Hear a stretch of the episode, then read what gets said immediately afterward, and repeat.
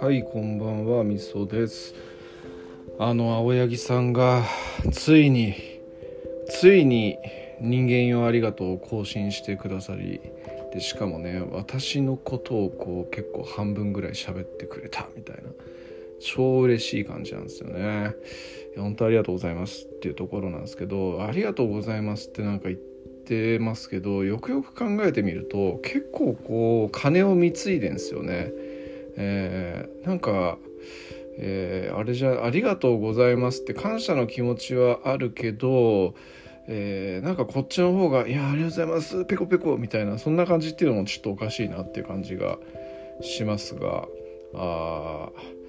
まあでも純粋にね感謝の気持ちとして本当にありがとうございますという感じですかね。で人間よありがとうの中でねえー、とまあみそさんみそさん言うてくれててで、まあ、僕があのえのびさんっていうアットホームチャンネルに出てこられる、えー、まあ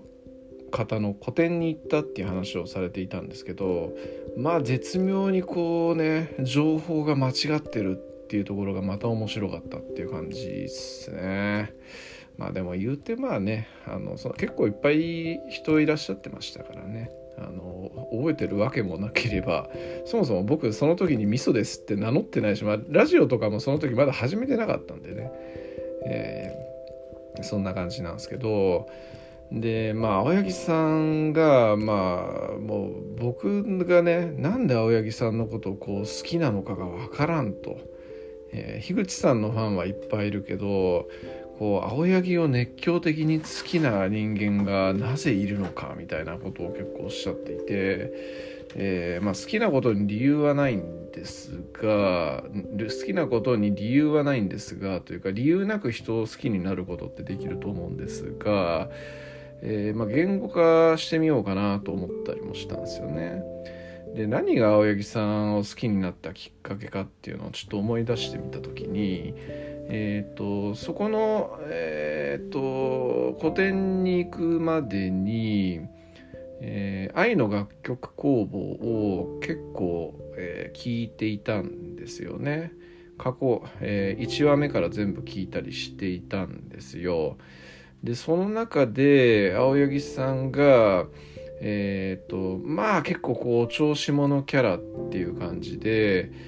えー、まあ樋口さんはねあの通り知的な感じだし、えー、太陽さんは、まあ、慣れてなかった最初の頃慣れてなかったっていうのもありますけどまあそんな口数も多くなく結構クールっていう感じな中、まあ、青柳さん結構おちゃらけっていう感じで行ったんですけどいてでなんか結構こう自分はあの何も知らないみたいな感じ自分を卑下するみたいなそういう感じの部分とかもあったりしてなんかねちょっとそういうところにこう可愛さを感じたみたいなところがあったりするのとえー、っとねあのまあなんかやっぱでも長く聞いてるとあこの人やっぱおもしすごい人だなっていう感じがすごいしてきたんですよね。えー、まあ、行動力というものがやっぱあるっていうところとかあとめちゃくちゃ常識人、えー、人の心の機微みたいなものっていうのをよう分かってるしえっ、ー、とまあまあめっちゃ変なことやんないっていうのはありますけどまあほ本当に常識人の人でこうなんだろうな人間に対する思いやりみたいなところっていうのがやっぱりかなり強い人だよなっていう感じで思ったりえー、してきたんですよね。でえっ、ー、とまあアットホームチャンネルを開設するっていう段の時とかでも、えー、まあ、自分の思いみたいな話とかを結構されていた時になんかその回かな、まあ、あとまあ結構その青柳さんが自分の思いみたいなことを自己開示する回があってその回を聞いてあ俺この人本当好きだわっっていう感じになったっていうのはあるかなというところでしょうかね。でえっとまあ、それが青柳さんのその性格的な部分に関しての好きさというところなのかもしれないけどえー、っとあとはうんまなんだろうなやっぱこう親しみ持てますよね多分クラスの人気者キャラって言って人間ありがとうのあのどっかの回でも言ってましたけど、えー、まあとっつきやすいっていうかなんか気軽にこう話しかけられる気軽に会いに行けるみたいなそういうような感じの人ですよね。あの AKB かよって感じですけど、えー、そういうところもやっぱり親しみ持てるところだよなっていう感じで思ったりしますね。でえっと坂本龍馬がねえーと、西郷隆盛に対して言った有名な言葉があるんですよね。えー、勝海舟に坂本龍馬が、えー、西郷ってどういうやつだったっていうふうに、えー、聞かれたんですよね。でそれに対して坂本龍馬が答えたのは西郷は釣り鐘のような男だと、えー、強く叩けば強く響き弱く叩けば弱く響くみたいなまあ要するにその叩き手次第で、えー、どう見え方も変わるし、えー、使い方も変わるみたいなそんな感じなのかなと思ったんですよね。で樋口さんって、えー、釣り鐘とは言わないけどあの人結構なんか楽器のような人だなと思ってて、えー、まあいろんな番組やってるからそのいろんな番組でのキャラクターがあるっていうところ、まあ、文人的なところがっていうのはみんなあるんですけどこう樋口さんをねなんか一番こううまく鳴らすことが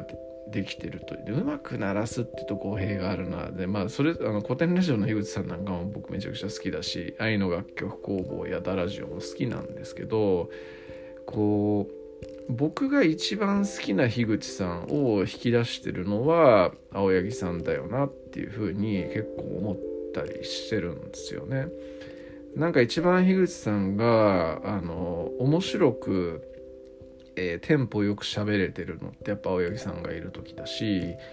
えー、なんだろうな、まあ、安心やっぱな付き合いの長さっていうところは当然あるにしてもやっぱこう安心感のあるトークができてるよなみたいなそういう感じがすごくしていて。で青柳さんが奏でる樋口清則というのが僕は好きで、えー、その樋口さんっていう楽器をつまびいている、えー、青柳高也っていうそういうところが好きですかねはい。えーまあ、何言ってんだという感じなんですけど、まあ、そんな感じですね。あなんかちょっともっとスマートに喋れるかと思ってたけど全然なんかそんなことなくすげえ赤裸々に青柳愛を語っている、えー、アラフォーのおっさんみたいな感じの構図になってますけど、まあ、勘弁してくださいというところですかね。はい。えっ、と、あともう一個あの、今日クソお父さんが更新されたんですよね。で、えっと、まあ今日も原ちゃんが爆発してたんですけど、えー、っと、うんとね、あのなんか原ちゃんってこう僕がやってることの上位互換だなっていう感じがこうしていてですね、えー、なんか無人島に行ったら、えー、ダッチワイフを持っていきたいみたいなこと言ってたんですよ。でとまダッチワイフっつってもいわゆるラブドールですよね。もうすげえあの精巧な人形のラブドールと一緒に行ってめでたいみたいな話をしてたんですよ。で僕もなんかそういうシチュエーション考えたら、まあ、人今嫁さんがいる時に一人になるなら何すっかなって結構と妄想していてでちょっと前にもこのラジオとかでなんか言ったことあるんですけどちょっと別居していた時期があってでその時に速攻したことっつったら電動ナホールを買ったことなんですけどえー、っと買ったことなんですよね。だけどちょっと原ちゃんがやってることってなんかちょっとその一歩上だよなってって思ったりしましたね。やったことじゃないけどもねやろうとしてること妄想してることってなんだろう。僕がこうベギラマなら原ちゃんはベギラゴンみたいなそんな感じっすよね。でえっとあと、まあ、似たような話でこう嫁さんが実家帰ってる時とかに夏場とかあのなんかねこうダラダラしてる時とかにこう寝っ転がりながらなんか別になんか変なことするわけでもなくこう無意味にパンツまで脱いでんですよ。下半身のね。脱いでるっていうかなんかふとちょっと開放的に蒸れ蒸れてんなみたいな感じの感覚とかでこう衝動的に